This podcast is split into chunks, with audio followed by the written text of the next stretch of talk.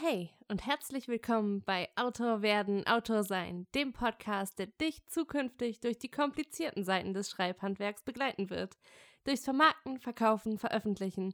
All die schönen Dinge, die mit fair anfangen und den meisten von uns keinen Spaß machen. Mein Name ist Kim Leopold und ich bin Autorin von Liebesromanen und Urban Fantasy und habe schon einige buchige Themen auf meinem YouTube-Kanal behandelt. Aber Videos nehmen echt viel Zeit in Anspruch. Deswegen habe ich mich entschieden, dir meine Tipps und Tricks von nun an als zweiwöchigen Podcast zu liefern.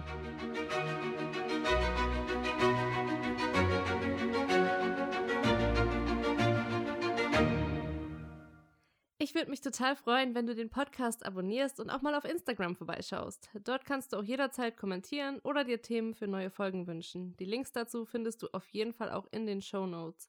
Und bevor wir jetzt in die erste Folge starten, möchte ich noch drei kleine Dinge ansprechen, die mir sehr am Herzen liegen. Erstens, bei den Episoden handelt es sich, soweit nicht anders angegeben, immer um meine eigenen Erfahrungen. Solltest du andere gemacht haben oder nicht mit meiner Ein Meinung übereinstimmen, ist das vollkommen in Ordnung.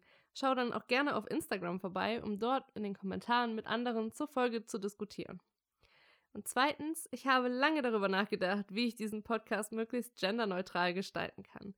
Dann musste ich aber ziemlich schnell feststellen, Gendern und Vermarktbarkeit vertragen sich überhaupt nicht gut. Also habe ich mich im Zuge der Auffindbarkeit für die männliche Form im Titel entschieden. In den Folgen selbst werde ich allerdings die weibliche benutzen und alle anderen dürfen sich gerne trotzdem angesprochen fühlen. Und drittens, nicht nur ich habe den Mut gefasst, mit diesem Podcast zu starten. Auch meine liebe Freundin und Lektorin Tatjana Weichel ist heute mit ihrer ersten Folge an den Start gegangen. Und bei ihr geht es um ein ganz anderes Thema, nämlich ums Mutigsein. Und den Link zu ihrem Podcast vom Mutigsein packe ich dir auch in die Show Notes und dann kannst du gerne mal da vorbeischauen, wenn dich das interessiert und ihr liebe Grüße von mir dalassen. Also, auf geht's mit der ersten Folge. Wie werde ich Autorin? Viele Wege führen nach Rom, wie man so schön sagt, und auch viele Wege führen zum Autorinnen-Dasein. Aber was bedeutet das eigentlich genau? Autorin sein. Ganz schön schwammig. Ich versuche mich mal in einer Definition. Eine Autorin ist eine Frau, die schreibt. Nichts mehr und nichts weniger. Dabei ist es erstmal egal, ob es sich um einen Roman handelt oder ein Sachbuch, um ein Drehbuch, um Kurzgeschichten, um Rezepte, Kolumnen oder Zeitungsartikel. Die Möglichkeiten, sich schreibend auszudrücken, sind vielfältig und wer das tut, selbst ohne bereits etwas veröffentlicht zu haben, ist meiner Meinung nach bereits Autorin. In diesem Podcast soll es aber in erster Linie darum gehen, wie Frau zu einer bezahlten Autorin wird. Und da sich meine Erfahrung auf den Bereich des Veröffentlichens von Romanen beschränkt, soll es heute vor allem darum gehen, mit fiktionalen Texten erfolgreich zu werden. Ich möchte hier auf drei verschiedene Möglichkeiten des Veröffentlichens eingehen, die zu den üblichsten gehören. Das bedeutet aber nicht, dass Frauen nicht auch anders eine Karriere aufbauen kann. Auch Mischformen sind heutzutage durchaus gang und gäbe. Auf jede dieser Möglichkeiten werde ich in den folgenden Episoden auch nochmal genauer eingehen. Wenn wir ans Veröffentlichen denken, denken wir in erster Linie an Verträge mit großen Publikumsverlagen, die Vorschüsse zahlen, große Auflagen drucken und mit viel Erfolg verbunden sind. Die meisten Autorinnen träumen wohl davon, eines Tages einen Vertrag mit einem solchen Verlag zu unterzeichnen, denn der hat auch oft einen ideellen Wert. Ein Vertrag mit einem großen Publikumsverlag bedeutet, ich bin angekommen, ich werde gesehen, meine Arbeit hat gefruchtet. Aber der Weg dahin kann beängstigend und langwierig sein. Viele Autorinnen fangen deshalb kleiner an und wenden sich an sogenannte Kleinverlage. Kleinverlage sind noch relativ jung auf dem deutschen Buchmarkt und drucken in recht geringer Auflagenzahl und manche nutzen sogar einen Print-on-Demand-Service dafür. Print-on-Demand bedeutet, dass das Buch erst gedruckt wird, wenn es bestellt wurde. Das hat oft den Nachteil, dass die Bücher im stationären Buchhandel kaum verfügbar sind. Das überwiegende Geschäft läuft über E-Books. Und damit tun sich dann auch Kleinverlage und das Self-Publishing eigentlich nicht wirklich viel. Als Self-Publisherin nimmt Frau ihre Projekte dann selbst in die Hand und bestimmt alles. Sie ist aber dann auch für alles verantwortlich. Auch hier läuft der überwiegende Teil der Verkäufe über E-Books ab. Gerade für Frauen, denen ihr Mitbestimmungsrecht wichtig ist, ist das Self-Publishing wohl die beste Alternative. Für viele Autorinnen führt der klassische Weg heutzutage vom Self-Publishing über Kleinverlage bis hin zur Literaturagentur, die dann an Publikumsverlage vermittelt. Das kannst du dir ein bisschen vorstellen wie in der Musikbranche. Frau macht sich erstmal einen Namen und baut eine Fangemeinde auf, bevor sie die nächsten Schritte einleitet. und dann dort erfolgreich wird.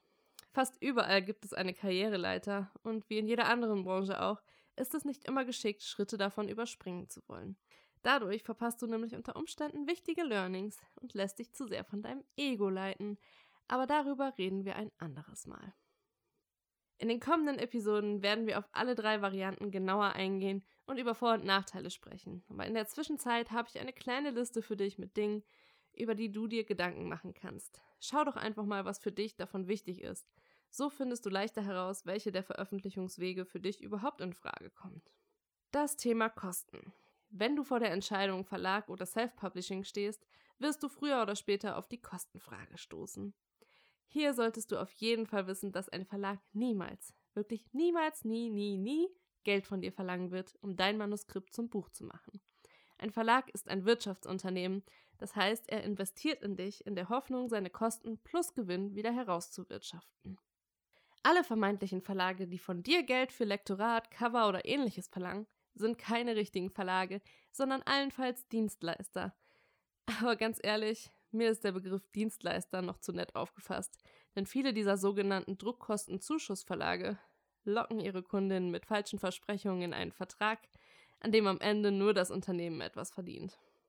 Im Gegensatz zum Verlag kostet das Self-Publishing viel Geld, da du alle Dienstleistungen für dein Buch selbst bezahlen musst, wenn du nicht das Know-how und Geschick hast, etwas davon selbst zu übernehmen. Damit gemeint sind Lektorat und Korrektorat, Buchsatz für E-Book und Print sowie das Cover. Auch fürs Marketing solltest du dir ein Budget setzen. Und damit kannst du schon mal locker bei 3000 bis 5000 Euro für eine Veröffentlichung landen. Aber, damit kommen wir zum nächsten Punkt, das ist auch super wichtig, nämlich die Professionalität. Ein professionell gemachtes Buch, sei es jetzt aus dem Verlag oder von einer Self-Publisherin, benötigt eben diese Dinge wie Lektorat, Korrektorat, Buchsatz und Cover. Und du solltest nicht aus Kostengründen, Kostengründen darauf verzichten, wenn du es mit deiner Autorinnenkarriere ernst meinst. Wenn du es dir nicht leisten kannst oder möchtest, diese Dinge selbst in Auftrag zu geben, solltest du es immer vorziehen, dir einen Verlag für dein Buch zu suchen. Das liegt vor allem daran, dass ähm, Leserinnen heutzutage erwarten, dass sich Bücher von Self-Publisherinnen und Verlagen nicht mehr unterscheiden. Und diese Qualität, also diese Verlagsqualität, solltest du unbedingt liefern, um dir nicht selbst in deinen Verkäufen zu schaden. Es bringt dir schließlich nichts, wenn du nachher lauter schlechte Rezensionen einfährst, weil Lektorat und Korrektorat nicht gut gewesen sind oder vielleicht auch gar nicht vorhanden gewesen sind. Oder wenn dein Buch niemand kauft, weil das Cover nicht professionell genug ist. Aber auch dazu, zum Thema Cover, machen wir nochmal eine ganz eigene Episode. Einer der wohl wichtigsten Punkte bei deiner Entscheidung wird die Wartezeit sein. Während du als Self-Publisherin quasi jederzeit und ohne große, großen Vorlauf veröffentlichen kannst, braucht der Verlagsweg deutlich länger. Kleinverlage haben da zwar den Vorteil, dass sie relativ zeitnah veröffentlichen, aber auch da kann es schon mal ein halbes Jahr bis zu einem Jahr dauern, bis dein Buch dann erscheint.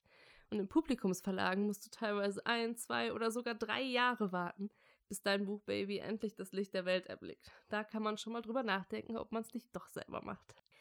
Ein wichtiger Entscheidungsfaktor könnte die Verfügbarkeit im stationären Buchhandel sein. Die ist nämlich beim Publikumsverlag eher gegeben, deutlich eher gegeben, als wenn du als Self-Publisherin oder im kleinen Verlag veröffentlichst. Auch dort kann dein Buch zwar eine ISBN tragen und ist damit über das Verzeichnis lieferbarer Bücher, kurz VLB, bestellbar, aber wirklich in den Regalen oder auf den Tischen stehst du erst deutschlandweit, wenn dein Buch über einen großen Publikumsverlag erschienen ist. Und selbst da kann dir leider keiner eine Garantie drauf geben, was teilweise auch darin bedingt ist, dass selbst in Publikumsverlagen unterschieden wird in Spitzentitel und eher in Backlist, beziehungsweise Titel, die jetzt nicht so viel Aufmerksamkeit bekommen und dementsprechend dann vielleicht auch nicht im Buchhandel liegen. Aber mehr dazu erfährst du dann auf jeden Fall in der Episode zu Publikumsverlagen. Ein Punkt, der eventuell auch noch ausschlaggebend für dich sein könnte, ist das Thema Marketing. Wie du ja schon erfahren hast, musst du dich als Self-Publisherin um alles selbst kümmern. Dazu gehört dann leider auch das Marketing für dein Buch. Druckmaterial, Online-Werbung, Lesungen, Blogger-Relations, all diese Dinge musst du selbst organisieren und selbst bezahlen. Ein Kleinverlag kann dich dahingehend unterstützen, aber auch hier habe ich die Erfahrung gemacht, dass das Budget relativ knapp ist und man viele Dinge selbst übernehmen muss, wenn man sie umsetzen will. In großen Verlagen, also Publikumsverlagen, ist das Marketing oft davon abhängig, wie dein Buchtitel im Programm gewertet wird. Spitzentitel, wie ich ja eben schon gesagt habe, bekommen in Publikumsverlagen deutlich mehr Aufmerksamkeit als die Bücher, von denen man nicht ganz so viele Verkäufe erwartet. Ich persönlich würde meine Entscheidung nicht zwingend vom Marketing abhängig machen, denn Fakt ist einfach, dass du dich als Autorin sowieso vermarkten musst, um dauerhaft gesehen zu werden. Um Kosten und Aufwand wirst du also sowieso nicht herumkommen. Du hast nun einen groben Überblick über die drei großen Veröffentlichungswege unserer Zeit bekommen. In den nächsten drei Episoden werde ich dir jeden dieser Wege im Detail vorstellen und die Vor- und Nachteile genauer beleuchten. Wenn du jetzt schon bestimmte Fragen im Kopf hast, die ich unbedingt beantworten sollte, schreib sie mir auf jeden Fall gerne. Und wenn du diese Episode hilfreich fandest, würde ich mich sehr über eine Bewertung auf iTunes freuen. Vielen Dank fürs Zuhören und bis zum nächsten Mal. Ciao.